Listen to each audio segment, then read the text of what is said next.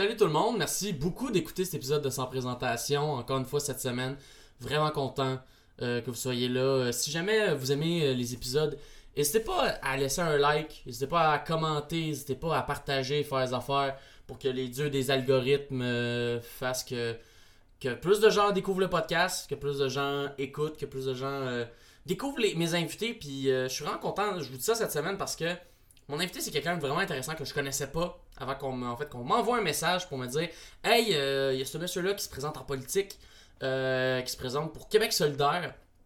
Et je pense que tu devrais l'inviter au podcast. Il a un background vraiment intéressant, il a travaillé dans plein de domaines, puis il a vraiment une belle vision des choses. Fait que euh, j'ai fait Ok, gars, on, on, va voir ça, on va checker. Et ben, ça a été vraiment une belle découverte de ma part, puis j'espère pour vous aussi, ça va être une belle découverte. Fait que justement, hey, partagez, Parlez-en. Dites pas le nom, mais partagez puis dites Hey gars, dans ce podcast-là, il y a des gens cool à découvrir. Certains que tu connais, certains que tu connais pas. Puis Chris, c'est hot. C'est ça le concept. Euh, je vais, profiter de mon petit moment de début pour, euh, bien entendu, plugger les habituels. Hein? Euh, L'open mic du terminal, les dimanches à 7h30, seulement 5$. Et la nouvelle soirée, le, les funny lundi au Benelux à Verdun, les lundis au pas j'allais dire au trèfle à Verdun, c'est pas du tout ça. C'est au Benelux à Verdun. Il y a une soirée d'humour au trèfle à Verdun qui est les mardis qui est aussi très cool. Fait que euh, pour de vrai, si vous, habitez à Verdun et vous voulez avoir une belle semaine d'humour, commencez au Benelux, vous allez avoir bien du fun. Allez au trèfle après, vous allez avoir bien du fun. Puis vous allez passer votre semaine à, être heureux parce que vous avez vu tellement de bonnes blagues. Mais euh, moi, c'est moi c'est Benelux que je dois promouvoir. Donc euh, c'est ça, le Benelux de Verdun. Et euh, je suis vraiment décousu. Fait que euh, au lieu de continuer à dire de la merde et pas savoir ce que je dis, ben je vais vous laisser avec mon invité de cette semaine.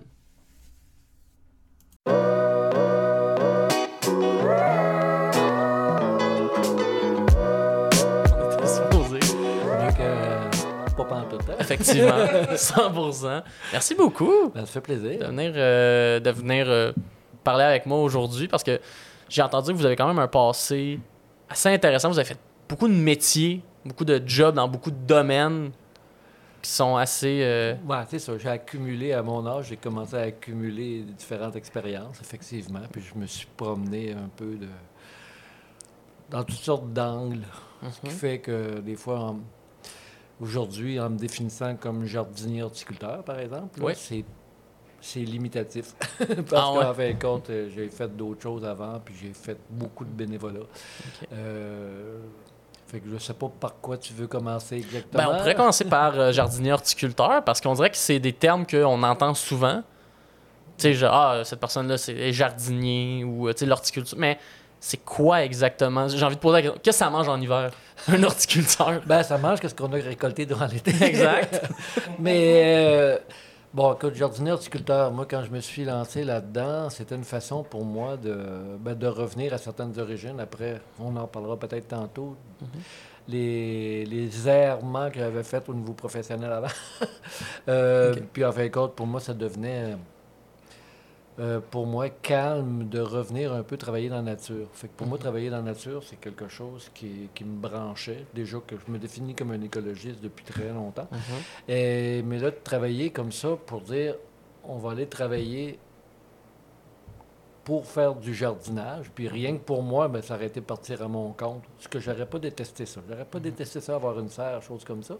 Mais le côté jardinier horticulteur, puis offrir mes services, à la population pour aller faire, aller faire les terrains, aller préparer les terrains, aller entretenir les terrains. Pour moi, ben, il y avait une question un peu sociale aussi. Exact. Je me trouvais à rencontrer de la clientèle. Tandis que le jardinier, j'ai beaucoup de respect euh, pour eux autres, mais souvent, ils vont être dans leur C'est toi ta serre, tu gères tes affaires. puis, puis tu es là, puis tu rencontres pas souvent du monde. Mm-hmm. des fois, c'est le fun un bout de temps, mais moi, j'ai besoin du contact humain plus fréquent. Fait qu'en allant du côté du jardin, en me définissant comme, comme ça, de jardinier horticulteur, puis en offrant mes services, ben, j'ai bâti ma clientèle tranquillement, surtout sur la rive sud de Montréal. Mhm. Et puis là, ben, je suis allé, souvent, j'allais chez les gens, puis là, je me rencontrais leurs besoins. Puis, euh, puis il y avait toujours un petit côté de moi qui était euh, essayer de les pousser un peu vers l'horticulture plus écologique, plus biologique. Mais c'est ça, parce que c'est intéressant ce que vous dites, que vous aviez comme une conscience écologique. Est-ce qu'on peut dire, genre, vous étiez écologique avant que ce soit cool?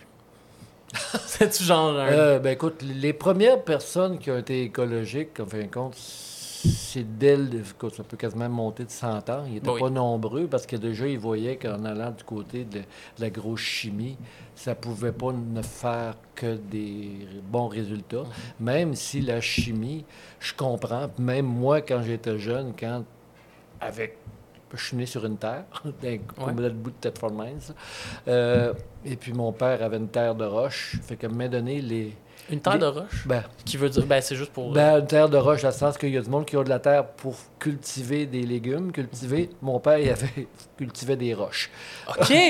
OK, mais je savais pas que c'était quelque non, chose. Non, non, non. C'est, c'est, c'est, C'est juste pas une bonne, euh, C'est de l'ironie, là. Ah, c'est mon père qui définissait ça de même, parce que, Ok. fin de compte, c'est dans ces coins-là, écoute, c'est pas des c'est pas des, des municipalités qui ont des gros des, euh, Mhm. des gros historiques au point de vue. C'est des comme par exemple Pontbriand, où ce que je suis, là, la- la- L'église de Pontbriand a été construite, je pense, en 1900. C'est-à-dire, avant ça, autrement dit, mon père, c'est son père qui a ouvert la terre, colonisé la terre. Fait que là, que tu abattes les arbres, tu commences à cultiver là-dedans, là, puis que tu te rends compte que quand tu laboures, tu laboures de la roche. Ah, OK, c'est ouais. pour ça que mon père, il disait qu'il y avait une terre de roche. C'est pas parce qu'il s'amusait à cultiver de la roche. Non, non, non. Euh, c'est parce que puis il y a eu beaucoup de terre dans ces régions-là. euh, qu'il y a eu une génération ou deux. Ben après ça, les, les gens ont dit... Ils ont fait, on peut pas, On, dit, on on peut peut rien pas faire rien faire. Ben, on peut toujours faire. Là, il reste qu'on c'était là, on arrivait dans les années 1920, 1930, 1940. Il arrivait d'autres choses dans la société québécoise qui ont peut-être offrir autre chose. Si on avait été en 1700, qui a rouvert cette terre-là, on aurait probablement trouvé une culture Mhm. qui aurait été adaptable à ça. En fin de compte, tu n'essayes pas de faire de la grande culture sur cette terre-là, mais tu es peut-être capable d'élever des chèvres, tu es peut-être capable d'élever des On va moutons. trouver de quoi pour Tu es peut-être survivre. capable de planter des arbres, certains fruitiers, Mhm. parce que tu n'as pas besoin de labourer. Mais là, entre le moment où ce que mon grand-père a colonisé la terre, on les appelait d'ailleurs des habitants. Comme moi, je me rappelle quand j'étais jeune, on disait Ton père, c'est un habitant. Il y avait déjà la vieille expression de dire que, comme on disait, il est habitant du Canada à l'époque, puis il, colonise la Terre. Fait que, donc, moi, euh, au départ, là, je suis parti dans un contexte qui était un peu, euh, dis rock'n'roll, là, mais qui, qui était pas drôle. Puis mon père, ben, on est parti pour on est déménagé. Mais moi, je suis quand même été élevé, là, je suis né sur une terre. Je suis né même dans la maison familiale. là. Et puis, euh, mais tout l'aspect découverte de la nature, ça a commencé comme ça. Là, moi, là. on, Ouais, ça. on sortait de la maison, puis le terrain de jeu, il était À perte de vue. à perte de vue. Ça, c'est quelque chose que je trouve, on dirait, euh, que je trouve triste maintenant, genre. Surtout que moi, j'habitais en banlieue, là. Moi, je suis né à Repentigny, donc euh, j'ai vraiment plus connu d'être proche d'une grande ville. Puis on dirait que c'est poche quand, quand t'es jeune, puis que, mettons, tes parents te disent va jouer dehors, et que là, tu regardes le dehors, puis c'est comme un supermarché, puis genre un gros stationnement de gens Ah, coutus.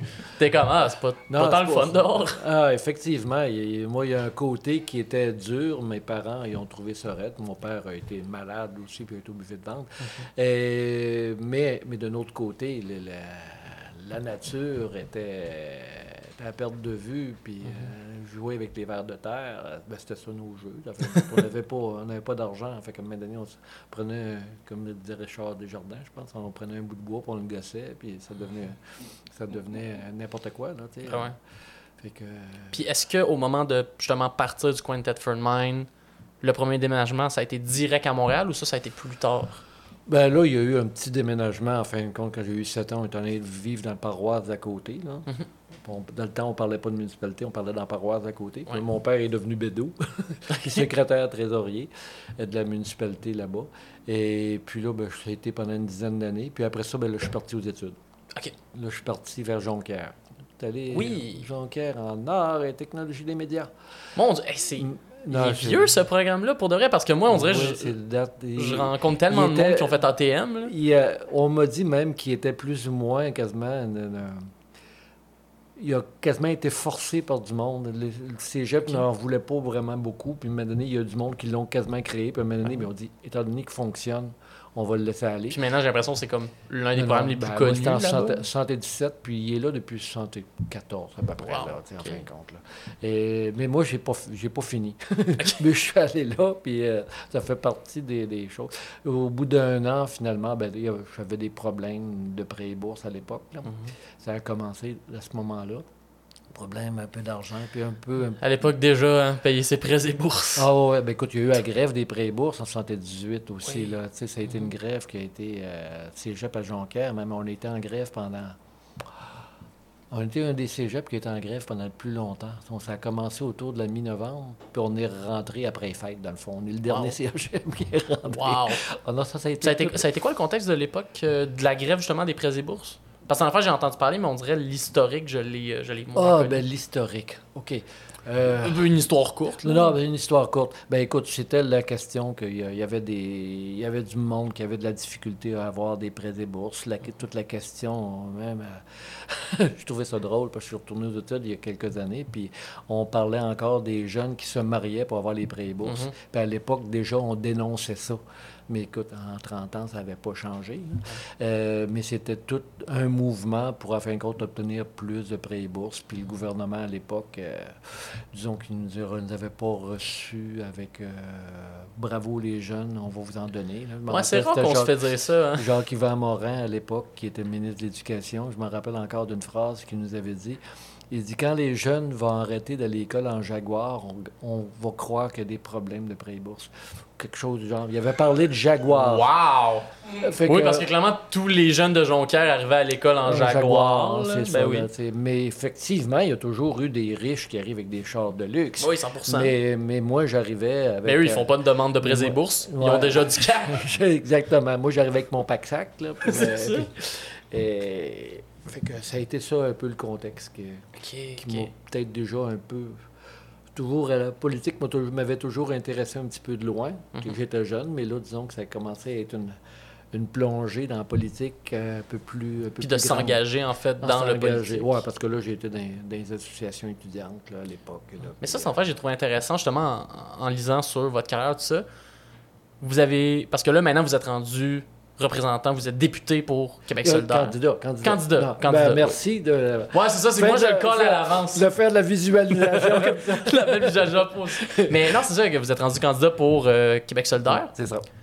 Mais avant Québec solidaire, avant le parti, vous avez toujours dit que vous vous sentiez comme un, un orphelin politique. Oui. Ah ouais? Vous avez, dans les autres partis d'avant, vous aviez comme. J'ai jamais. euh, je- Ben, remarque, j'avais toujours eu mes préférences à un moment donné. Parce que même durant les- ces petits bouts-là des, 18, euh, des années 1977-78, j'ai même fait un petit virage vers la gauche euh, ML, qu'on disait à l'époque. Ça a duré un an. On, m'a qualifié de révisionner ça assez rapidement. Oh, wow. J'étais pas assez radical. Euh, fait que là, à un moment donné, je dis OK, mais j'ai toujours quand même gardé un Ça tente pas côté... de couper la tête des riches, votant. Votant, exactement. Surtout quand on me suggérait quasiment de couper la tête à mon oncle. Ben, Là, je n'embarquais pas. Je dis, je l'avais vu bâtir sa compagnie, Mhm. lui, ici, par quelque part, puis je voyais les employés qui étaient relativement bien traités. Je- là, je- pourquoi? Fait qu'il y avait quelque chose d'un peu radical là-dedans. là. Mais il reste qu'un peu à la même époque, c'est vrai, c'est un peu à la même époque. Il y a un gars qui m'avait fait lire le livre Écologie et politique d'André Gorz, Michel Bosquet. Ça, André Gorz, Michel- parce qu'il écrivait sous deux noms. André Gorz, il a travaillé au Nouvel Observateur en France pendant plusieurs années, puis c'est quelqu'un que j'ai trouvé extraordinaire. Euh, puis ça m'a amené tout de suite à vraiment prendre conscience de la réalité écologique de la planète à ce moment-là. là. L'idée, en fin de compte, du, de l'automobile qui est un luxe antisocial, tel qu'il définissait. Puis comment, euh, il y avait même un petit calcul que j'ai trouvé euh, amusant, puis qu'on le reprend encore aujourd'hui. C'est que là, ouais, ça, faut pas que je me mêle dans mes affaires. c'est que si tu additionnes le temps que tu passes dans ton automobile, plus qu'est-ce que tu dépenses, le temps que tu travailles pour payer ton automobile, puis tu divises ça par la distance que tu fais dans un an, tu roules à 10-15 km/h.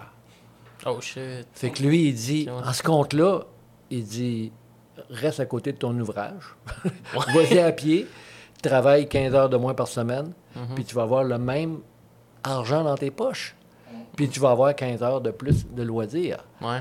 Moi, ça m'avait allumé à l'époque, tu sais. Puis là, j'ai toujours eu après ça gardé ça, mais après ça, pour qui tu votes au Québec après, dans ce contexte Ben, pour qui tu votes, puis après, quelle réalité? On est...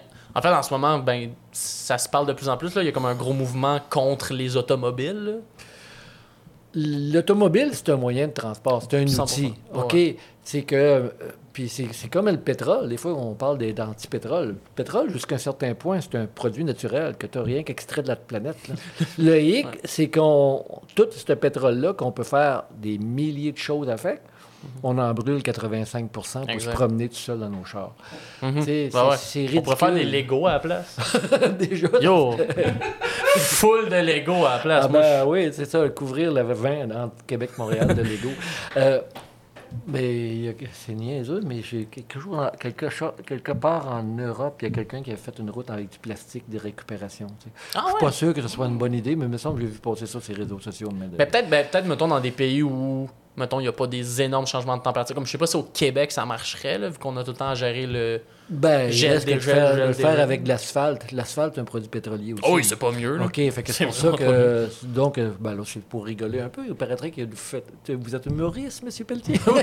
Est-ce qu'il paraît ça, là? Fait Les légendes racontent. Fait que j'essaie de mettre mon petit grain d'humour de temps en temps. c'est excellent. OK. Euh, non, mais pour revenir, euh, l'idée de, de, ben, de- du côté écologique, en fin de compte, qui m'a toujours branché, puis essayer de trouver après ça avec qui je vais donner mon appui. Jusqu'à un certain point, à un moment donné, ça a été le PQ qui, qui recevait mon appui, même si je votais pas pour eux, j'étais toujours content, Mhm. plus content que le PQ. C'est ça, c'est qu'il pouvoir. était pas assez dans la. Vous étiez pas assez d'accord avec eux pour faire je vais vous encourager, mais quand c'était eux, vous étiez comme ah, au moins c'est eux. Ben, remarque que si j'ai jamais été dans des comtés, j'ai souvent été dans des comtés péquistes, mais jamais été dans des comtés où ce qui était en danger. S'il avait été en danger, peut-être. Mais là, je me disais, étant donné qu'ils sont pas en danger, j'aime autant peut-être aller encourager un autre parti en arrière. Ouais. OK, j'ai jamais annulé mon vote. Pour moi, c'est quelque chose qui est, qui est contre mes principes. Je me disais, quelque part, on vote une fois par quatre ans. Si tu dis-le au moins en, en manifestant un désaccord, mais ne reste pas chez vous. Est-ce que, vous préférez quelqu'un qui. Justement, mettons, quelqu'un qui annule son vote, mais dans le sens, il va juste pas, ou quelqu'un qui annule son vote, mais en faisant, j'y vais, je me pointe, je fais l'action démocratique, mais j'ai pas envie de voter pour aucun candidat, fait que je vais genre. C'est parce qu'il n'est pas compté dans les statistiques. C'est ça, hein? C'est, il est carrément mis de côté. Fait qu'à ce moment-là, Mhm. ça paraît pas dans les statistiques. Ton vote de contestation ne paraît pas dans les statistiques. Si tu veux faire un vote de contestation, à un moment donné, vote pour... J'ai déjà voté pour une partie de la méditation transcendatale. Euh, à un moment donné, Je le savais qu'il ne rentrerait pas, mais je voulais manifester un désaccord à quelque part. Mhm. Euh, il y a d'autres fois, j'ai une fois, j'ai voté pour le bloc pot. Ça- oui, ça, je trouvais les grosses époques du. Hey, ils ça sont rigolo. rendus où le bloc pot? J'en ai Maintenant que aucune c'est légal. Je comme- pense qu'il y a encore sa liste électorale. là. Ben, je Quand pense tu vas encore- voir au DGEQ, je pense qu'il y en a 22, 23 partis enregistrés. Là. Je pense que c'est. Ben, il y a le bloc. Il y en a un au fédéral et l'autre provincial. Euh, deux Mhm. Mais c'est juste, je me demande, le bloc pot, maintenant, maintenant qu'il est légal, je veux dire, c'est quoi ta ligne de parti? vous, avez, vous avez gagné. ta, li- ta ligne de parti. Bien joué. Bien joué. Ah! Mais euh, puis sur la question euh, de l'écologie, je me demande, c'est quand que. Parce que j'ai l'impression que c'est très récemment qu'on commence à avoir vraiment des, des politiciens qui se soucient de l'écologie, puis là je le mets en qui est, parenthèse. euh, là. qui est un, comment que euh, les conservateurs, qui est, c'est un élément euh, qui, qui compte au, dans, dans le bureau de scrutin, là, c'est assez récent. Puis ça. même là, quand on regarde certains partis, euh, je dis, à, à part avoir, à part mettre une peine couche de peinture verte sur leur politique, c'est à peu près ça l'écologie. là. C'est loin d'être. Moi, c'est plus l'écologie. Pour moi, c'est quelque chose de transversal que tu vas mettre n'importe où. Tu mets pas ça juste dans la nature. Ben tu vas avoir de l'écologie sociale. OK? Tu vas avoir de l'écologie dans à peu près toutes, le- toutes les mesures. C'est une façon d'analyser, d'une façon en mettant un élément central, mais tout, tu mets plusieurs cercles concentriques ça. autour.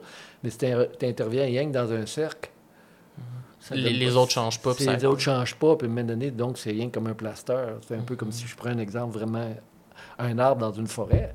Si l'arbre est malade, ben, tu as beau lui donner un médicament, un engrais, chose comme ça. Si le problème, c'est parce qu'à un moment donné, il y a eu un ruisseau qui a été déversé, puis il y a trop d'eau qui arrive, puis là, il y a continuellement trop les pieds dans l'eau.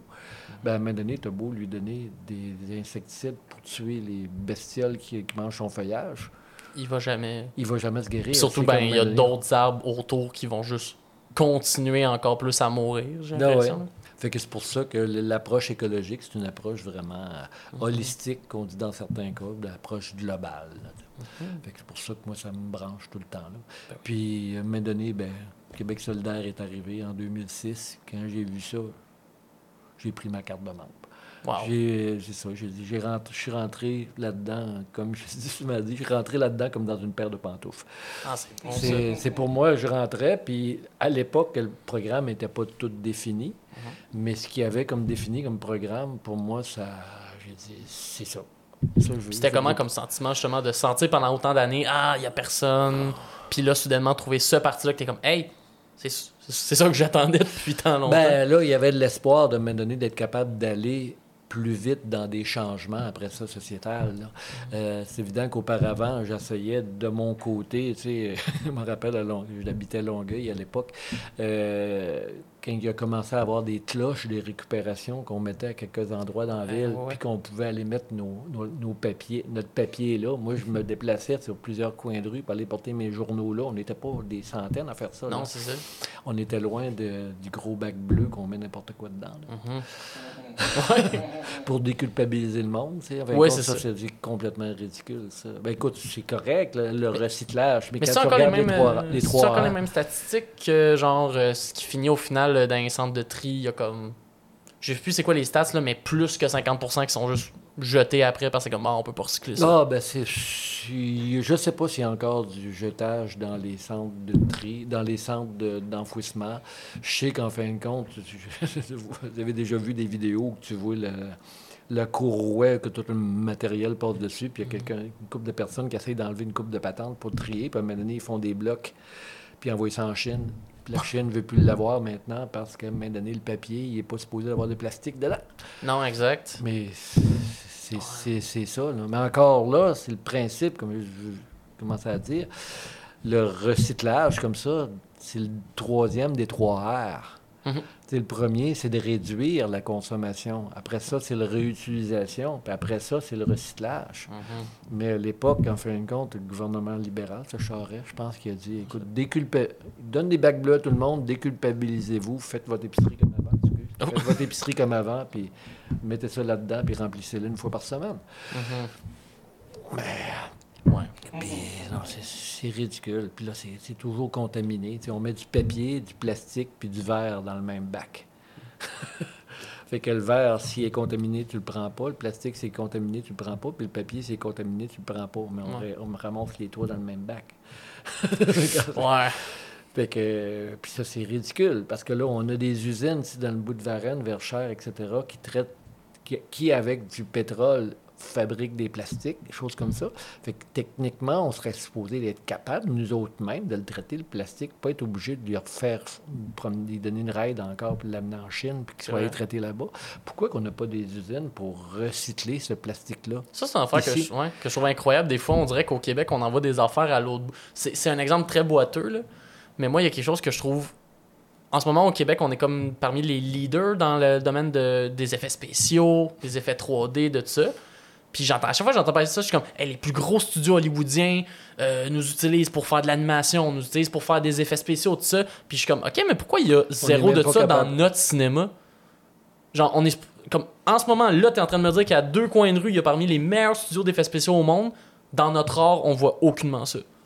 Je suis comme, C'est ça. c'est à côté! Ils sont là! Non, non, il y, a, euh, il y a quelque chose qui fonctionne pas, là, tu sais. C'est pourquoi que. Moi, je me dis, pourquoi qu'on n'est pas capable de ramasser nos vidanges intelligemment? Ouais, exact. oui. Tu sais, on est une, supposé être une, solution- une société évoluée, civilisée, puis on n'est même pas capable de ramasser nos vidanges intelligemment. Mhm. Tu sais, de l'art dur. à un moment donné, c'est- c'est. Supposé de faire. Puis là, il y a de l'or brun. Quand même, le compostage. Moi, je voyais qu'à un moment donné, il y avait une municipalité par chez nous qui ont fait un, un projet pilote pour ramasser du compost. Mhm. Un projet pilote qui a duré pendant deux ans pour savoir comment ramasser du compost. Ok, ouais. Ah, ouais. Ramasse-les, le compost.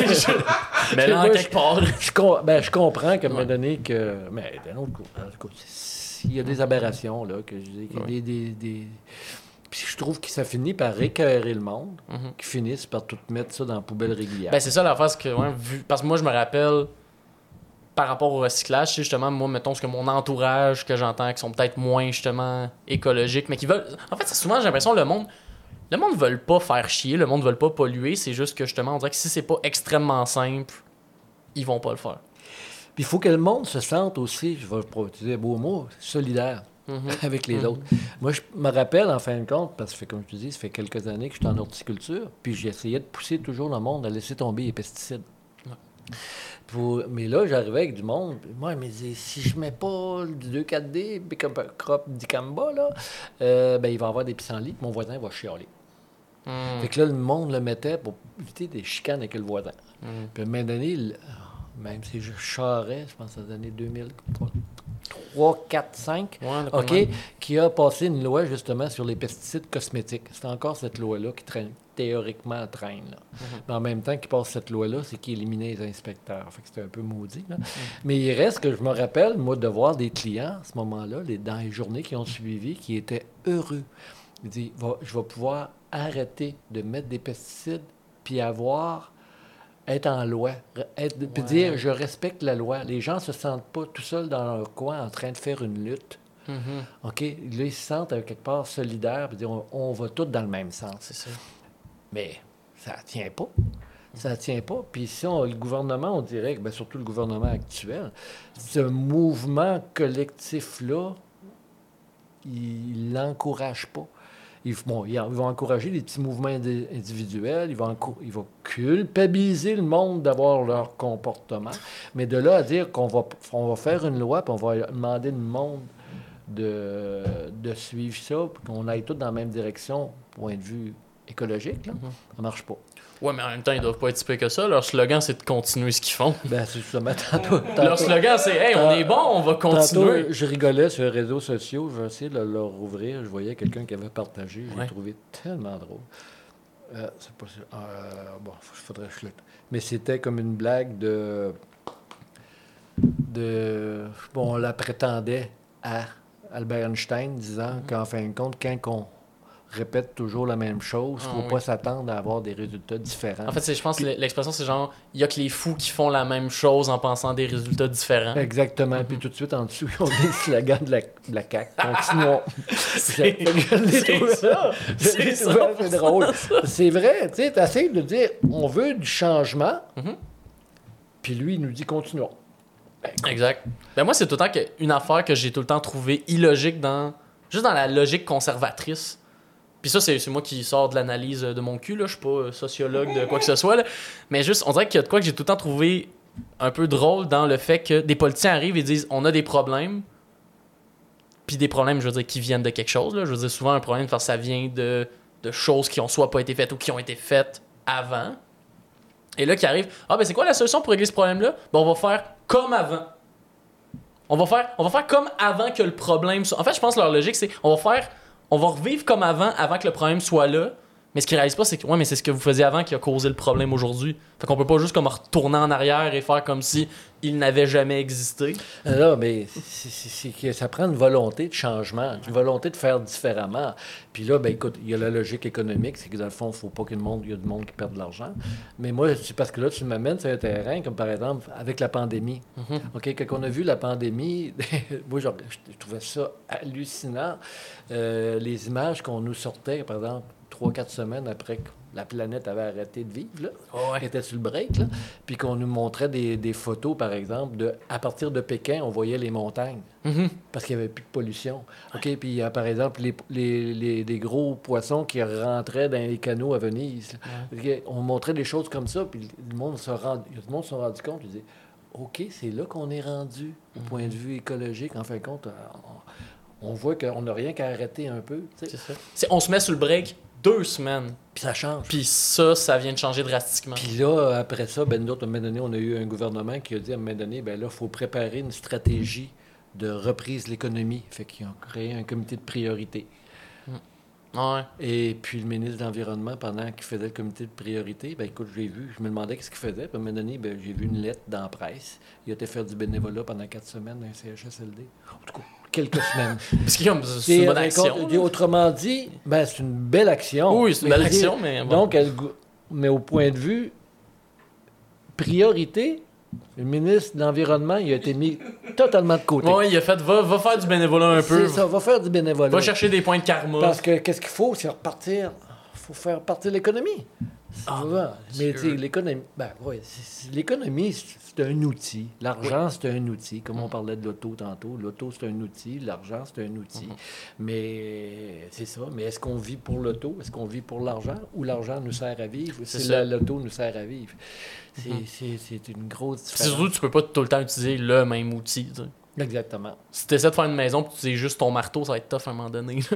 Parce des... que, parce que c'est niaiseux, parce que si tu regardes ça, justement, pour que l'économie fonctionne, qu'il faut que ça aille, faut fa- faire dépenser de l'argent, ben, tu te rends compte que les catastrophes, les accidents deviennent des facteurs de croissance économique.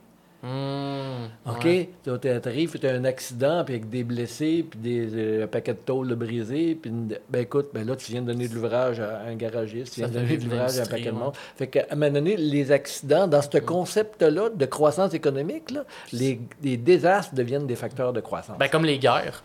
Ben les oui. guerres dans l'histoire, ça a tout le temps. le Les, plus grands-. Ouais, les plus grands moments de croissance et de prospérité économique, c'était Ouais. dans les guerres pour les pays qui sont pas comme en train de se faire euh, abattre. Là, mais c'est sou- souvent après les guerres que là, soudainement, c'est comme Hey, on fait full de cash parce que t'as un pays démoli qu'on est en train de leur vendre plein d'affaires pour qu'ils se réparent. Ouais, là, il y a du monde qui nous entend, ils vont dire, ben oui, la pandémie aussi, c'est un facteur fabriqué pour faire fonctionner l'économie. Oui, mais Là, oui. là, ça, donne, ça peut donner du jus à, à des complotistes, je n'embarquerai pas là-dedans. Non, non, non, non, vraiment mais, pas. euh, mais mais il faut quand même être conscient que oui, il y a, qu'en fait, c'est- il y a c'est- des compagnies dans ça. le milieu pharmaceutique qui en profitent. C'est être capable de faire la différence entre est-ce que des gens ont profité d'une situation? Oui, il y en aura tout le Ah, temps. ben, mais est-ce qu'il y a des gens qui ont créé une situation pour en profiter? Exactement. Là, il y a- T'as- c'est un une monde de très belle nuance. On va, on va bien continuer la- l'entrevue. Si on s'était accroché là-dessus, au monde aurait eu Ouais, des non. problèmes. Si ça aurait fait comme la pandémie, vous voulez dire l'invention des ben, Chinois? Ben, Ah ben écoute, je Quand je l'ai entendu hier, c'est. C'est Eric Duhem vendredi soir? C'est Eric Duhem vendredi Euh, soir. Je pense qu'il a, a parlé de la, la grippe chinoise. Je pense que c'est vendredi soir. Ça, En tout cas, il y a un conservateur que j'ai entendu dernièrement. puis je pense que c'est Eric Duhem vendredi soir qui a parlé de la grippe chinoise. Oh my god, c'est incroyable ça.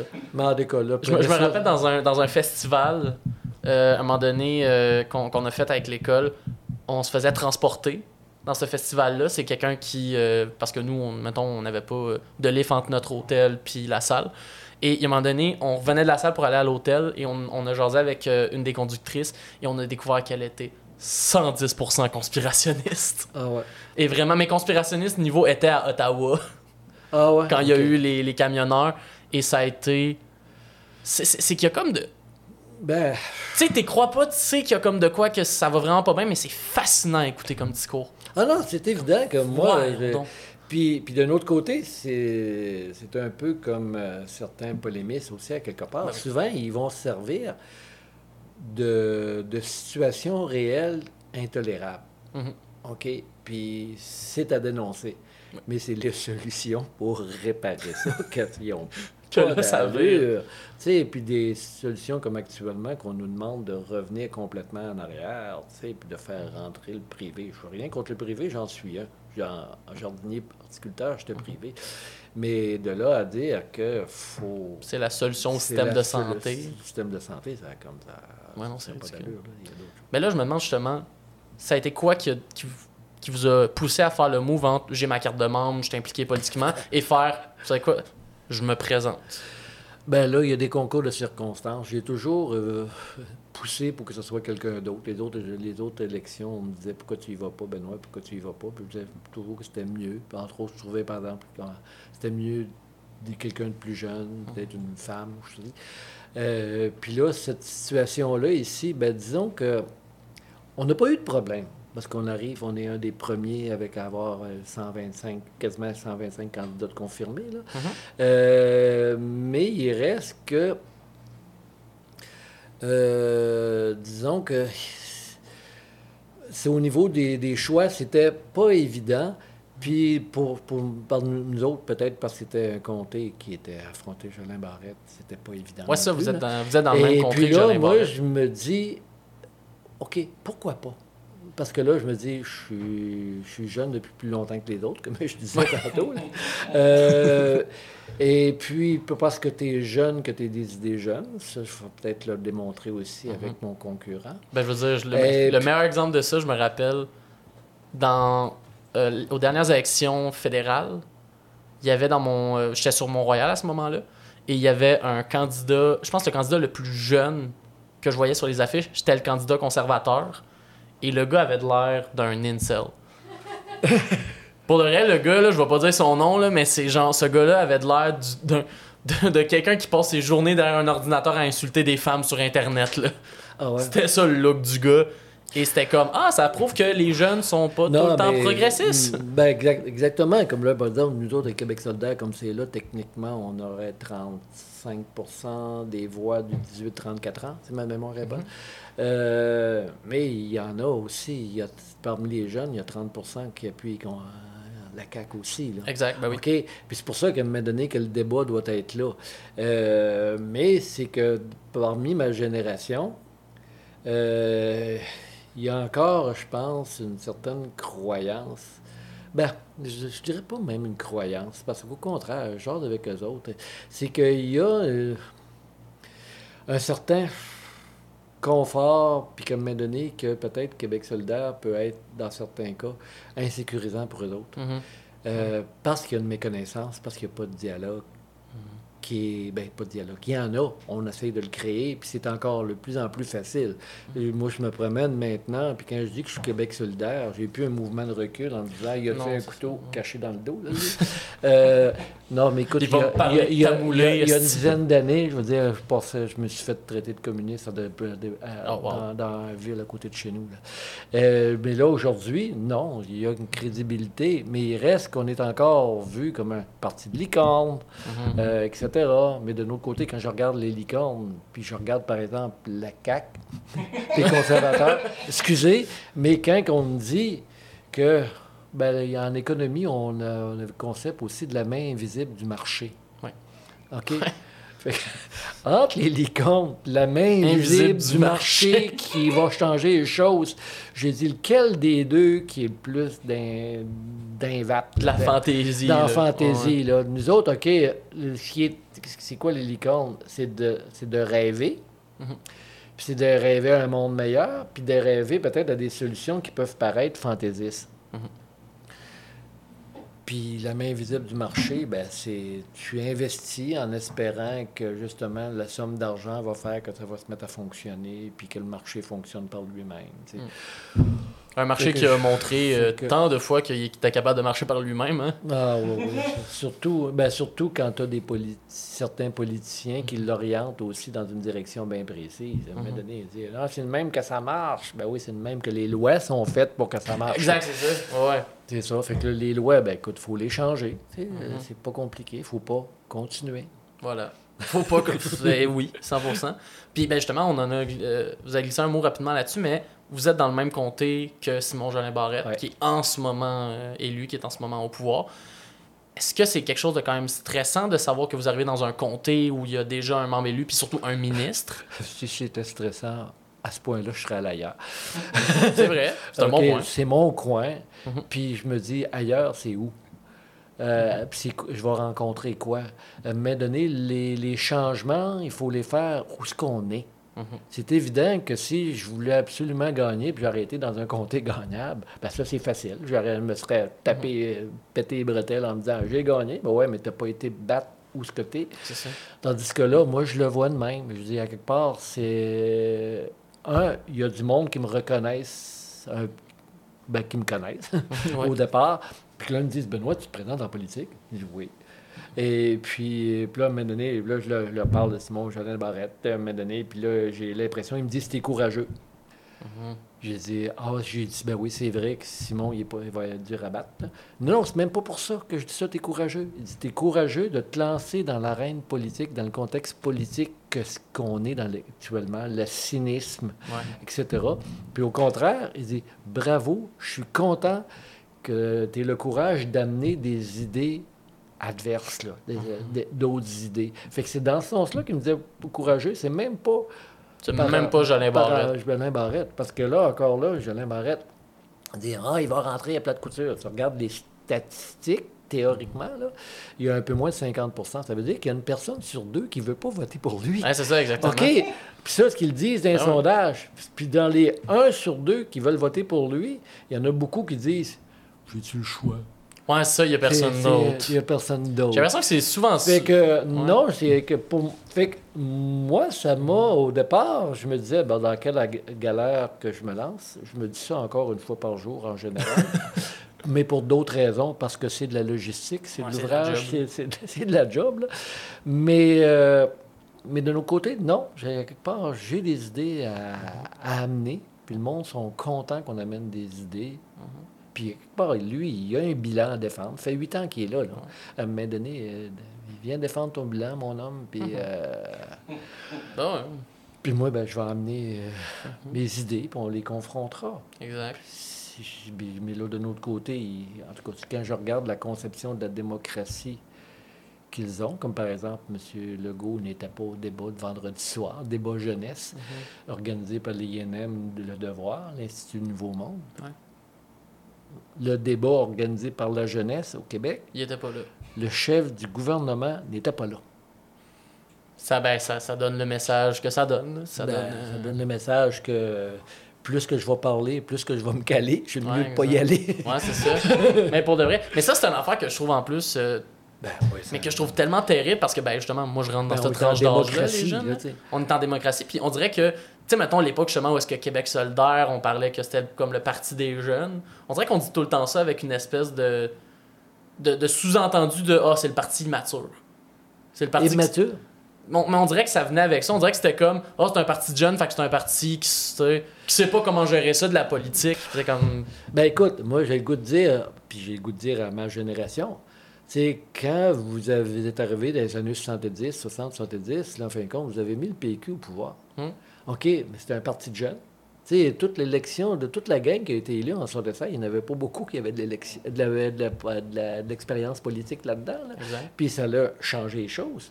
OK, je le reconnais. C'est pas parce que je suis pas péquiste que je suis pas capable de Mais non, non, tu ça. regardes l'histoire du PQ. puis le monde, on dit, on notre génération a, a rêvé, Mhm. puis on a amené un parti au pouvoir. Tandis que là, les jeunes, ils rêvent, mais on n'est pas assez nombreux pour que la génération qui nous a précédés, nous, euh, on passe par-dessus. Ouais, c'est ça. Je dis on, tu veux, je m'associe aux jeunes. Euh, c'est un peu ça. Là. Jeunes plus Puis à longtemps. quelque part, je veux pas arriver culpabiliser les boomers non plus. Là. Non. OK? Parce que. Mais d'un autre côté, puis c'est un peu normal, puis je le vois avec ma clientèle, même assez âgée, des fois plus que tu vieillis en âge, euh, plus que tu rentres dans un certain confort. Ouais. Et puis, euh, mais c'est que là, présentement, ce confort-là, et on dirait qu'il est en train de faire en sorte qu'ils ne voient pas que les rêves des jeunes sont en train de tomber, puis sont en train de un peu de se décourager. Ben, c'est qu'en fait, on dirait qu'on passe. J'ai l'impression des fois que le sentiment de ma, de ma génération, puis même, mettons, celle qui est juste après moi, là, ceux qui vont plus rentrer, mettons, dans la trentaine, tout ça, des fois, si on dirait, c'est l'impression du. Vu que à cause du baby boom, justement, il y a comme tellement une génération plus vieille qui, malheureusement, prend le, le dessus, la majorité. Ouais. ben, la génération de la jeunesse sent qu'elle aura jamais sa place. Parce que c'est comme, ben, dans le nombre, on va tout le temps être perdant. ça, là, je on veux est tout le temps je perdant. veux aux bien faire attention quand on jase de ça, parce qu'effectivement, c'est une réalité, Mhm. mais je ne veux pas antagoniser. Parce Ben non, que moi, je pas. rencontre, quand je rencontre beaucoup de gens de ma génération, là, on dirait que, ben écoute, le gouvernement, regardez les publicités qu'ils ont faites durant tout l'été. Mhm. Ils ont, ils ont tellement poussé pour essayer de dire, ben regardez, on va vous donner ça, on va vous donner ça, on va vous donner ça, on va vous donner ça. Et puis... euh, puis à banaliser les problèmes écologiques. Fait qu'à un moment donné, Mhm. c'est, les gens vont, à un moment donné, ils prennent les informations ce qu'ils peuvent. Comme c'est là le gouvernement, ils, ils disent qu'ils sont pragmatiques, eux autres, en écologie. Je dis, oui, oui, c'est ça, là. moi, ça m'énerve, ça. Euh, euh, c'est parce qu'à un moment donné, oui, c'est bien beau le pragmatique, mais à un moment donné, il y a une crise écologique. Puis, est-ce que la population... Puis encore là, oui, il y en a beaucoup qui l'ont vu. Des- parce, une- parce que des... Comme j'aurais le goût de dire, des hippies à l'époque, ils voyaient les problèmes écologiques. Puis sont, en- sont encore là, là. Mais c'est c'est comme c'est là, c'est qu'il faut aller chercher l'alliance avec eux autres à ce niveau-là. Et puis en même temps que les jeunes, parce que je vois des jeunes aussi euh, insulter des boomers. là. Oui, 100%. Ça, ça, ça, ça, ça m'énerve autant. Mhm. OK. Ouais, ouais. Parce qu'à un moment donné, c'est que euh, quand tu vas te retrouver, par exemple, dans une situation où ce que tu as travaillé toute ta vie, puis là, tu es enfant à ta retraite, choses comme ça, ben, tu tombes sur un certain beat smooth, j'aurais le goût de dire. Quelque part, à un moment donné, que tu as mérité, tu as travaillé toute ta vie, chose de même. Là.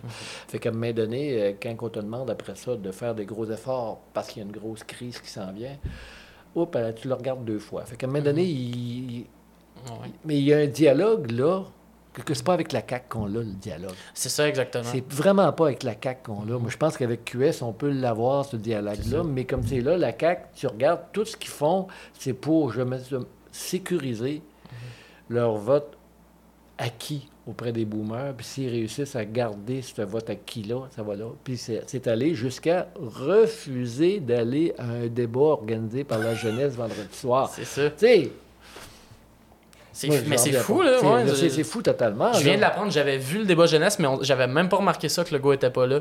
Puis c'est, je veux dire, ça fait tellement, ça fait 100% du sens. là. Ben écoute, qu'est-ce que c'est- comme, c'est comme, on me l'annonce, mais je suis pas surpris. Non, non. Je pas été surpris qu'il soit. Ouais, c'est ça. C'est on m'aurait fait le saut. On m'aurait fait réaliser qu'il est là, puis j'aurais fait, ah ouais! Ah ben, Non, Ah, il a osé. non, Ah, c'est- crème, évident qu'il se serait fait clencher. Là. Ben oui, raide, 100%. là. Mais je- J'écoutais les questions. Je l'écoutais en partie. Là. Mhm. Puis j'écoutais les questions. Puis je me dis certaines questions. Je dis, qu'est-ce qu'il aurait répondu à ça? T'es pas capable de répondre. Je voulais parler d'un autre, euh, d'un autre chemin de carrière que Mm. vous avez eu, qui était chauffeur de bus. Ben ça, c'est mon métier actuel. C'est votre métier actuel? Chauffeur de bus dans quelle euh, région? Ben, dans mon coin, autour de Mont-Saint-Hilaire. Ok, ok, ok. Euh, ben, c'est chauffeur d'autobus scolaire. En fin de compte, euh, mon corps rajeunissant, comme je disais tantôt, Ouais. m'a donné le. Disons que le dos commence à trouver ça difficile des fois. Fait que même- il y a quelques années, ben, quand- puis en même temps, j'avais l'impression d'avoir fait le tour du jardin. À un moment donné, quand Ah ouais. tu parles de, de certaines plantes, à un moment donné, quand ça fait 15-20 ans que tu parles de la même plante, à un moment donné, tu as le goût de faire d'autres choses. hein. Ouais. Fait qu'il y avait un petit. Mais j'aimais encore ça. En fin de compte, je tripe quand je grimpe des arbres au printemps pour tailler les pommiers, puis que je- c'est une structure d'arbre. Je regarde ces arbres que ça fait 30 ans que je garde, que je taille, puis que les- la forme qu'il y a, je l'entretiens. Je trouve que je tripe, là, tu sais. Mhm. Mais, euh, me donner euh, à quatre pattes à terre, ramasser des mauvaises herbes, cinq jours par semaine, Ça à je suis plus capable. Je suis plus capable. Euh, fait que là, j'ai cherché d'autres choses à faire il y a quelques années. Puis, année, j'ai pensé à ça, conduire des autobus scolaires. Ouais, ben, c'est go. Fait que j'ai suivi ma petite formation ben, que mon boss m'a donnée. Mhm. Et puis là, je suis chauffeur d'autobus scolaire depuis ce temps-là. là. Puis, Wow. euh, ouais. Fait que là, je combine un peu les deux. Là. C'est chauffeur euh, d'autobus à quel niveau? Est-ce que c'est tous les niveaux ou... Oh oui, bien ça, les, les- les- les horaires sont faits de façon à ne pas être obligé de multiplier le nombre de, de- de bus. là. Fait que c'est pour ça que les jeunes du primaire vont commencer à 8 heures. Hmm, OK, ça. parce qu'on ramasse les jeunes du primaire, puis après, ben, tu ramasses les jeunes du secondaire, puis Ok. les autres commencent à 9 heures. Fait que, fait que Fait que, c'est- tu fais, fait que tu fais toutes les batchs, en fait. ben, c'est ça, je fais des fois deux, trois circuits le matin. C'est lesquels qui sont les plus euh, désagréables? Ceux du primaire ou ceux du secondaire? Ça dépend des heures. euh, non, ben les, les- disons que les jeunes l'après-midi, malgré qu'il y en a beaucoup qui restent au service de garde, mais les jeunes l'après-midi, des fois, là, quand après leur journée, les, les plus Ouais, jeunes sont du primaire, tannés. les youp, que ça court pas mal. Euh, les ados, ben c'est ça, c'est plus la question que de temps en temps, il faut pas que tu en oublies parce qu'ils s'endorment. Ah ouais? Ben ouais. T'as-tu, déjà eu en gérer un de t'es rendu au, au parking des bus, puis il y en a un qui est endormi encore? Euh, Il y en a un, une fois que je l'ai réveillé. À un moment Oh, donné, wow. je me doutais un peu, puis là, j'ai un micro, mais j'ai pris mon micro, puis je l'ai réveillé. Ah, wow. Mais il y en a déjà un de mes, mes amis chauffeurs que lui, il avait un minibus, puis il en courait, il en courait grand. Son dernier, il devait le débarquer à Saint-Hyacinthe. Oh, Puis il le voyait pas. Puis il dit, il me semble qu'il n'est pas embarqué tantôt. Puis lui, il reste à Sainte-Madeleine. Puis quand, quand il a reculé dans sa cour à Sainte-Madeleine, le jeune s'est dit, Hey, tu vas pas débarquer! c'est que, on remarque qu'il n'a pas été oublié parce qu'on fait toujours le tour des autobus. Puis un, c'était un ado quand même. Là, Ouais. C'était pas. là. Les, les primaires, tu fais plus attention. Là, tu- Ouais, c'est ça. Tu veux pas que. Tu, tu veux pas juste rentrer chez vous et réaliser enfant disparu, puis t'es comme Ah shit, il est dans mon char. Dans-. Non, ça, c'est. Ah, non, non. Les, non, les jeunes, c'est. Les petits du primaire, c'est, c'est, c'est un peu ça. C'est de surveiller plus les. euh, La sécurité. Surtout quand ils rentrent, surtout maintenant avec des maternelles 4 ans. Là. Oui, un autre projet, Là, ça. c'est, disons que. En tout cas, C'est, petit 4 ans pour prendre l'autobus. Ouais. T'as beau dire qu'on les, on les assume, là, mais euh, des fois, il y en a qui embarquent puis qui, hop là, euh, ils n'ont pas marché beaucoup dans leur vie, là, en fin de Mhm. compte, et- ou bien ils sont gênés, puis là, ben écoute, puis là, ça pleure dans l'autobus, puis là, la maman elle est restée dehors. Ouais, c'est ça. puis là, ben, ça, mais ça, là- ça doit être quelque chose, là, de gérer le- la première ride de début de primaire d'un enfant, là, que lui, pour la première fois, il réalise Ah, De fuck. façon générale, ça va bien. Ok. OK, comme je te dis, là, je te parle des fois d'un cas qui m'arrive une fois de temps en temps. Mhm. Mais quand que ça arrive, ça arrive. Il est là, puis il est en panique dans l'autobus, puis là, tu es sur la route, là, puis tu roules. Là, tu peux- euh, Fait que, euh, non, c'est ça. Là. Habituellement, ben, il y a d'autres jeunes autour. Puis là, maintenant, s'il faut, t'arrêtes sur le bord de l'autobus, puis tu t'en vas le voir, choses comme ça. Là. Mais Ah oui. ça- Non, mais c'est un, beau, écoute, c'est un- une belle job. Moi, j'aime bien ça. C'est une belle relation. Puis établir le contact avec eux autres. Là, puis, Mhm. euh, puis même les ados. euh, non, moi, j'ai une complicité aussi à établir avec eux autres. Là, puis de la. Ouais. surveillance. Parce que l'ado, des fois, c'est de l'intimidation qu'il faut que tu surveilles. Mhm. puis, euh, Y a-tu déjà eu des, des cas d'intimidation que vous avez pu comme voir dans l'autobus ou? Euh, j'essaie de la surveiller vite, puis j'essaie d'inviter le monde à m'en parler rapidement. Mhm. Comme je me rappelle, l'année passée, à un moment donné, il y avait une situation que je voyais là en arrière. J'ai dit, oh, là, que c'est pas clair. Là. OK, à un moment donné, fait que quand quand- qui est arrivé, la fille a débarqué une des dernières, puis là, j'ai mis mon bras en voulant dire, enlève tes écouteurs, faut que je te parle. Et puis là, j'ai dit, est-ce que ça va? Ce que j'ai vu tantôt, j'ai l'impression que tu es en train de faire intimider. Ah, non, non, ah, on s'amuse. Ben, j'ai dit, OK, tu me dis que tu t'amuses, mais si c'est de l'intimidation, parle-moi-en. Pour moi, j'accepte pas ça, puis je vais intervenir, puis je suis capable d'intervenir sans intervenir en, en imbécile aussi. Non, non, exact. Euh, écoute, elle m'a regardé, puis elle a dit OK. Puis j'ai l'impression que le mot s'est parlé d'un jour, d'un jour suivant, parce qu'il y a eu un paquet de jeunes que leur attitude a changé un peu par rapport à moi en voulant dire Hey, on peut compter sur lui, on peut lui faire confiance. J'ai trouvé ça, trouvé ça le fun. C'est C'est pour ça qu'à un moment donné, il ne faut pas avoir peur, surtout les, ben, les, les gars, à un moment donné, faut, quand il y a des gars qui se comportent en imbéciles, il Bon, ouais. faut le dire. Exact. Oui, 100%. faut arrêter de faut arrêter de regarder les filles et dire ah, c'est pas drôle ce que tu as vécu hein, non, non mais pourquoi tu n'as pas parlé au gars quand lui disant qu'il était un imbécile? Exact. c'est ça un imbécile ou, un- ou son comportement est inacceptable à quelque part Ouais. parce que dans, dans, dans mon temps c'était c'était c'était ça pas mal qui se passait mais aujourd'hui ça m'a il y a 10 ans quand j'ai commencé à conduire les autobus là, c'est un c'est une belle évolution que j'ai vue. Mhm. Comme le dernier banc en arrière, là, c'était pas des gars nécessairement qui s'assoyaient. Puis là, je voyais qu'il y avait des filles qui se battaient pour avoir le dernier banc. Puis il y a des gars qui disaient OK, prends-les.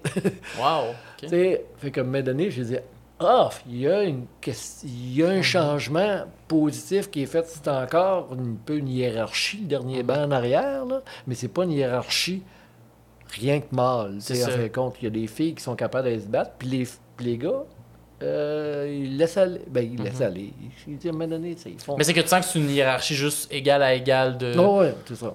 Tu sais, ah, on, va, on va faire les bombes, mais c'est plus une question de genre, t'es une fille, je suis un gars. Ah oui, c'est Tu ça, vas pas en arrière. ça- C'est ça. Ça veut pas dire, comme je te dis, qu'il y a encore l'égalité parfaite. Là. Ah non, non. Euh, On est loin de là, mais il y a quand même une avancée, puis pour- on est fiers. Moi, en tout cas, je suis fier de, ben, du mouvement féministe, de tout ce qu'il y a eu du mouvement féministe qui a amené la situation vers là. là. Mhm. C'est- C'est parfait. là. Effectivement. Une autre question que je me demandais, c'est quoi le, le, le quotidien d'être un candidat politique? Parce qu'on dirait que, sais, on, on se l'imagine... En, fait, on dirait que j'ai de la misère à m'imaginer c'est quoi la vie quotidienne de quelqu'un qui fait « je me présente en politique, je suis en campagne Je la découvre jour ». après jour. ça, hein? Disons que j'avais beau euh, avoir été déjà sur le comité électoral des autres candidats ou candidates qu'avant moi, il reste que c'est un, c'est des prises de conscience. Moi, Alexandre Leduc, qu'on avait vu une formation, il nous disait, vous allez voir, il y a des flashs qui arrivent tout le temps. La première fois que tu vois une photo sur ta, ta photo sur un, sur un pamphlet, la première fois que tu vois la photo sur la pancarte, Mhm. ça, ça, te rentre de- ça te rentre dedans. Effectivement, c'est un peu spécial. Euh, mais c'est c'est vraiment un changement. Un, tu te rends compte qu'il faut que tu fasses attention des mots que tu utilises. C'est pour ça que là, le podcast, j'essaye de me contrôler. Euh, Ouais, je tiens à dire, euh, si moi je dis des niaiseries, ça n'implique pas Monsieur Landry, c'est moi qui est un humoriste calme. Alors, ben écoute, il y a des mots de même. là, je suis allé la semaine passée dans une assemblée, puis qu'il y avait des, des agriculteurs, puis j'ai utilisé un mot qui a mal passé. Ils me Ah, l'ont ouais. fait ça signifier. Puis là, je me rends compte que c'était correct, qu'est-ce que je voulais dire, mais il était mal encadré. OK? Mhm. Fait que c'est souvent ça de même. Là. Je veux pas entrer dans une langue de bois, mais il reste qu'il faut que tu apprennes à te faire à parler pour te faire comprendre, pour que le plus justement possible, pour éviter que qu'on parle d'autre chose que, que tu voulais parler dans le fond. Exact, ouais, ouais. OK. Euh, fait que ça, c'est une première réalité. Deuxième réalité, ben, je me suis rendu compte que souvent, tu rencontres du monde, puis tu dis tu veux leur donner le programme de Québec solidaire. Puis finalement, tu te rends compte que non, ah, ils ont quelqu'un qui veut être élu, ils veulent me parler. Mhm. Fait que là, je me rends compte qu'il faut que. Je vais prendre ton mot de tantôt, il faut que je me ferme la gueule. Puis j'écoute. Il faut apprendre. Parce que là, le monde a l'impression que, ah, il y a quelqu'un enfin qui peut m'écouter.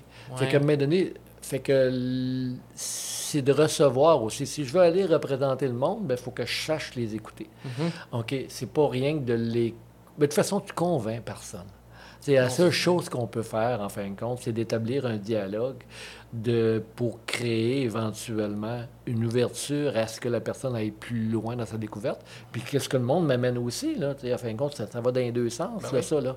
Euh, parce qu'il y a des réalités, beau dire que je suis représente plein de monde, là, euh, il y a des choses que m'a donné, venez m'expliquer qu'est-ce que vous vivez. Mais c'est qu'on connaît pas les réalités de tout le la monde. réalité de tout le monde. Fait que ça, philosophiquement, C'est un peu ça le quotidien que j'apprends à, à maîtriser de ce temps-là. là.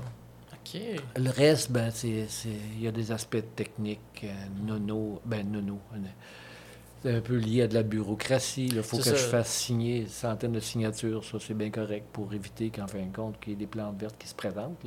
C'est la façon de le caricaturer. parce que dans le fond, euh, euh, pour qu'il y ait des candidats, moi, c'est le même que je le comprends. Quand le DGEQ me demande de ramasser 100 signatures dans le comté. Fait que je vais les, ram- les ramasser les 100 signatures, mais c'est, de l'ouvrage quand même. là. Exact. Euh, puis pourquoi ramasser 100 signatures? J'ai déjà que mon parti qui m'appuie, qui tout le reconnaissent, parce que c'est une technicalité, mais c'est des petites choses, mais c'est de l'ouvrage. Mais en même temps, il faut que tu le transformes en disant, comme là, moi, je suis pas encore été dans un centre d'achat pour dire, je fais signer tout le monde. Là. Comme c'est là, ça m'a été une occasion pour aller voir plein de monde que je connaissais, puis jaser avec eux autres. Fait que ça a été une occasion de même. Euh, mais c'est drainant. Puis là, ben, il y a toute bon, la préparation des pancartes, la préparation de l'installation des pancartes. la préparation des. Là, je vais être inscrit à trois débats. Fait que là, il faut que je me prépare à ces débats-là. Mhm. Fait qu'il y a beaucoup de préparation technique comme ça. Euh, puis c'est ça, les bénévoles qui arrivent, il faut savoir où les placer, choses comme ça. Puis là, tout dépend. Comme là, nous autres, on est une- quand même une petite équipe assez réduite. Euh, d'ailleurs, que tu connais une des membres de mon, mon équipe. C'est pour ça que je suis là, d'ailleurs. Exact, exact. Mais le pire, c'est je pense, je pense que c'est officiellement le premier podcast où l'invité m'a été comme proposé, que l'invité a fait, parce Ah que ouais? je vous connaissais pas par avant, puis, euh, Puis justement, elle m'a, c'est, elle m'a contacté, elle a fait Hey, j'ai cette personne-là, Benoît Landry, super intéressant, qui a vécu telle telle affaire, il se présente à Québec solidaire. Puis j'ai fait. Tu sais, au début, je me posais la question, tu sais, je me demandais un peu par rapport à le. Comment dire, le. Moi, comme podcasteur, puis comme je dis, j'étais un humoriste cave, là, j'ai pas de, j'ai pas de Ben, t'es prétention pas super. mais j'ai pas de prétention politique ou que Ouais. le podcast, euh, tout ça. Mais j'ai fait que je me- on dirait que je me suis quand même posé la question de Ah, tu inviter un candidat de tel parti, tu sais, est-ce que ça m'oblige à comme, en inviter de d'autres partis Puis j'ai, mais finalement, j'ai réalisé, hey, pour moi, je vais inviter du monde qui ont des trucs à raconter puis qui ont des choses intéressantes à dire. Peu importe, l'affiliation politique. Ben, tu inviteras Simon. Ben oui. Regarde, pourquoi pas? Tiens, Tiens, Simon, tu viendras nous jaser. Viens, viens me dire pourquoi t'aimes pas ça, les trans. Euh, ben, je sais, ouais, bien tu Ben, je sais que. Ouais, il y, a- y a- avait eu à un moment donné un Ouais, gros. ok, parce euh, que je, ben, je sais qu'en fin de compte, il, a, avait passé une loi là-dessus. Ben, il y avait Parce qu'il a voulu passer une loi puis il l'a retiré après quand il a vu que. Ouais, oh! mais ouais, parce que a je serais pas capable de dire. Peut-être le je suis en train de le défendre. Je suis peut-être pas capable de dire autant qu'il est anti-trans que ça. Non, non, non, non. Euh, je veux pas. en- C'est l'exagération. Comme je dis, humoriste cave, politicien qui est capable de dire les choses comme elles parce que- devraient être dites. Parce que justement, c'est des, sujets très polarisants Oui, vraiment. qu'on est capable de partir dans les extrêmes. Puis quand on parle dans les extrêmes, il n'y a plus de dialogue. Mhm. C'est pour ça que là, moi, dans des situations de même. Oui, t'as une question? Oui, j'ai une question. Ben oui. Préparer un débat, c'est comment Prépares juste avec un argumentaire, plus dans le contre-argumentaire Est-ce que c'est en parallèle? S'il y avait un vrai débat, ça pourrait peut-être être ça. Mais les débats, c'est que de la façon dont je vois l'organisation se préparer, c'est que souvent, c'est des présentations de différents candidats. Fait que, par exemple, on va nous parler... Ben, j'en ai un à l'UPA, là. OK, fait que... Puis là, j'ai pas eu tous les contacts... M'excuse. J'ai pas eu tous les contacts de fait, là, mais ça va être... Bon, présente un peu le gros de ton programme. Là, on a- puis là, ça se peut qu'il y ait peut-être des échanges avec les autres candidats, je ne sais pas trop, puis tu vas avoir des questions du public. Fait que ça, c'est le côté peut-être plus à l'UPA. Je sais qu'il y en a un qui est organisé par la Chambre de commerce le 20 septembre, euh, que là, c'est le classique, c'est le gros débat habituellement qu'il y a dans chaque année, dans, à chaque élection dans, le- dans, dans Bordeaux. Et puis là, ben, c'est qu'il y a une rencontre qui va avoir lieu une semaine avant, puis qu'on va déterminer des thèmes puis qu'on va y voir de quelle façon un peu fonctionnement. Fait qu'assez souvent encore là, c'est que euh, je pense pas que ce soit comme on voit à Radio-Canada, qu'il y a des périodes que les, quand- les- que les chefs s'affrontent. Ouais. Je croirais pas. là. Ben, surtout qu'ils veulent, j'imagine, plus faire ça pour le débat des chefs, justement. Ouais, c'est comme le, le fameux gros combat de Ben, coq de l'élection. Tu peux toujours quand même dire que ce- des fois, il y a, moi j'avais été à un il y a tro- 2012, 2014, il y avait un peu possibilité de, ré- possibilité de réplique. OK. Parce que des fois que le monde qui arrive de la salle, au fin de compte, ils peuvent décider qu'ils posent toutes les questions au même candidat, puis les autres n'en ont pas. Là. Ah, ouais. OK, parce que les questions de la salle, c'est un peu ça, tu les contrôles pas bien, bien. Mhm. Euh, mais les, souvent, ça va être des thèmes, qu'il va y avoir différents thèmes qui vont être abordés, puis qu'on va être s'être entendu pour jaser sur ces thèmes-là. Mais là, après ça, moi, si je décide que c'est le thème euh, l'habitation, je décide de parler du transport, ben écoute, c'est moi qui respecte pas le thème, puis je prends mon temps. Ben, quelque part, j'ai l'air du gars qui a Mhm. pas respecté le thème. Ouais. Puis de la personne qui parle pas du thème, fait peut-être qu'il est comme Ah ben là, peut-être qu'il sait pas quoi faire en habitation. Exactement, mais, c'est- mais dans le sens que peut-être je peux peut-être me servir de cette petite période-là, peut-être pour répliquer à quelqu'un qui m'avait prêté des intentions qui n'étaient pas Oui, là ça- pour réajuster un peu. là. Tu construis face à ce qui s'est passé sûrement dans. Oui, mais il y a- je te dis, mais il y a une grosse préparation dans le sens que si on me dit deux minutes, tu parles d'écologie, ben là, Ben, c'est que déjà, faut que tu connaisses ton programme. faut que tu... Ouais, mais encore là, en deux minutes, tu, tu fais Ouais, pas le tour du programme non Ouais, plus. Il faut que ça. tu choisisses, par exemple, un élément crunchy. Tu dis qu'il va.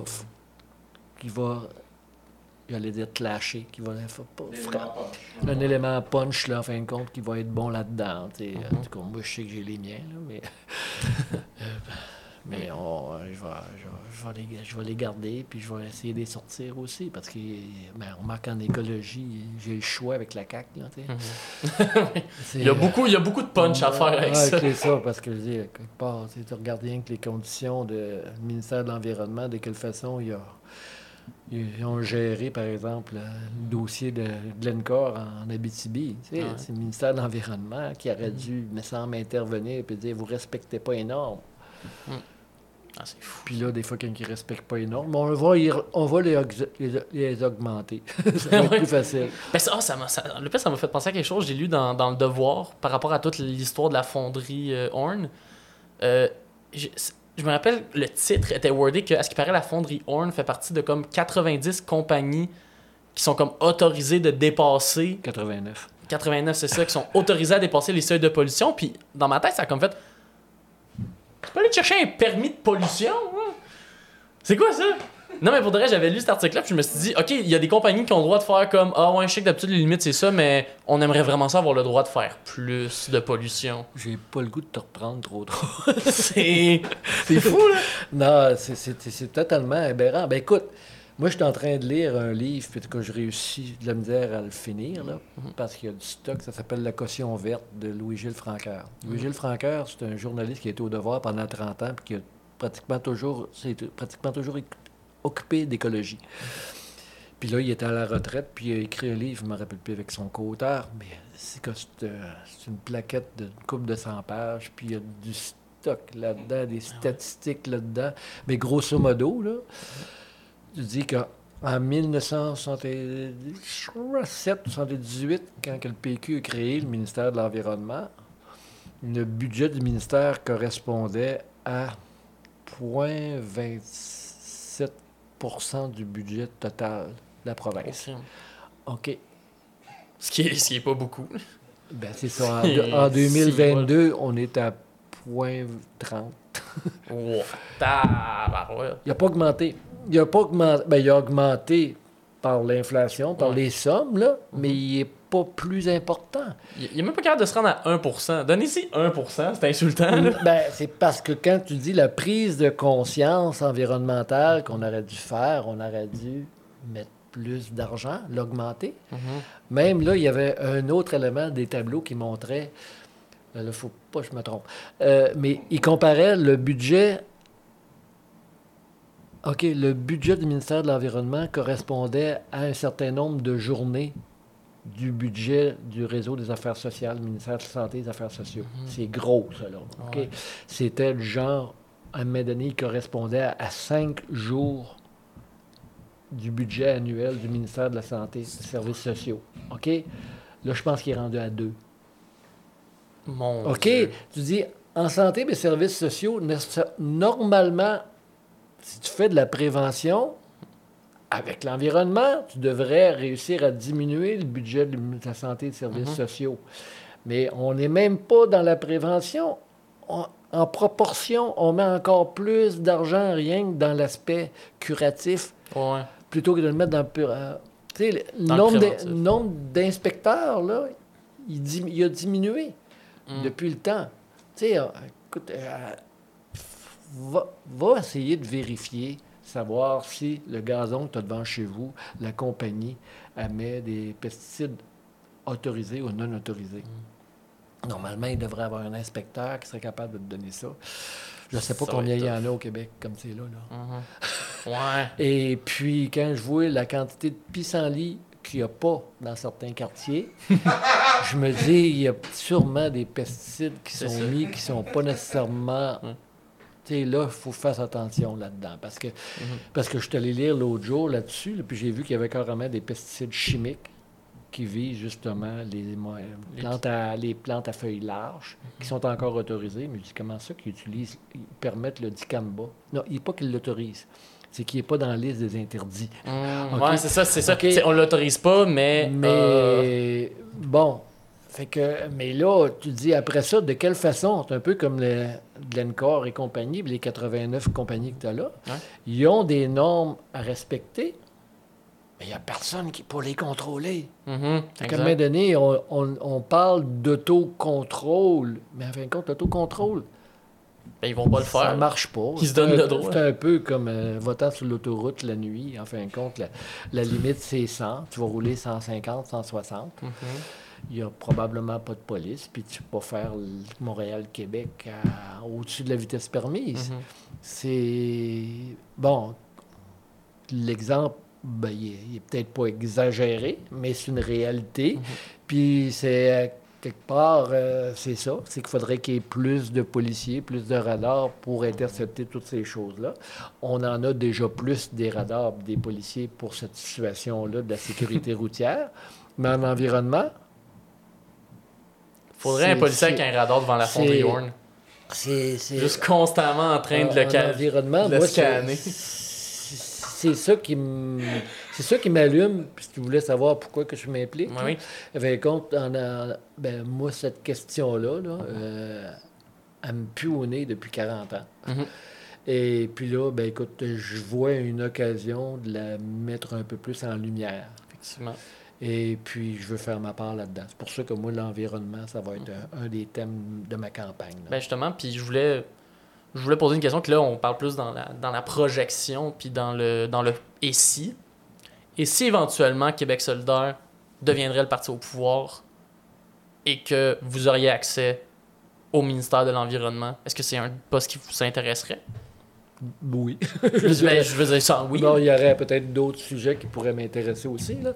Euh, mais, ben oui, c'est évident. Mais je pense qu'il y aurait du monde comme c'est là qui sont plus à jour à certaines mesures. Là, moi, il reste que, ça fait plusieurs années. Donc, je pourrais peut-être être plus un adjoint pour peut-être aider à implanter la mesure, des choses comme ça, comme dire de vraiment la driver, de driver le ministère. Ben surtout que vous avez l'air de quelqu'un, depuis tantôt j'écoute votre histoire, puis qui justement aime le contact humain, aime le Ouais, fait ouais. d'être sur place avec le monde. là. Oui, ben c'est pour ça que moi, à ce niveau-là, parce qu'au niveau de. Écoute, ça fait 30 ans que je suis ordinaire horticulteur. En fin de compte, c'est évident que des petits trucs de cuisine, j'en connais en masse. Mais disons que ça fait un certain nombre d'années quand même qu'au niveau de la mise à jour de toutes les données statistiques, des choses comme ça, là, disons que euh, disons qu'il y a du monde pas mal mieux placé présentement, comme par exemple Alexandra Zagomandez, qui est une présidente qui se présente dans Verdun. Elle, que je la verrais, je la verrais au ministère de l'Environnement, effectivement. Là, c'est ça. Et puis il y en a une couple de personnes comme ça, là, qui, je les verrais beaucoup. Mais d'un autre côté, comme je te dis, au niveau de l'implantation, euh, j'aimerais... euh, oui, je serais sûrement quelqu'un qui serait capable d'aider là, là-dedans. là. Monsieur Benoît Landry, merci beaucoup Ben, ça fait plaisir. d'être venu passer au Ah, podcast. ça, c'est- ça- C'était un vrai été vite, plaisir. ça n'a même pas fait mal. D'habitude, c'est ça le but avec le podcast. D'habitude, je sais que c'est ça. Alors, si on veut suivre votre campagne, si on veut euh, savoir de l'actualité sur vous, sur euh, tout ça, où est-ce qu'on peut trouver ça? Ben, euh, ben moi, fin de compte, comme c'est là, dans Bordua, ben, j'ai une page Facebook qui est mon classique. là. C'est Benoît Landry, candidat Québec solidaire, là, à ce moment-là. Si vous dites Benoît Landry, candidat, vous devriez aller rapidement sur ma page. Euh, sinon, ben écoute, je vais essayer justement de prendre la place dans les médias un peu locaux là, Ouais. durant la campagne. Et puis là, ben, j'espère qu'il y a des gens qui vont écouter ton podcast. Ben, je- j'espère aussi. Écoutez, merci beaucoup. Ça fait plaisir. Été un Guillaume. plaisir. Simon Jeanin Barrette, you're next.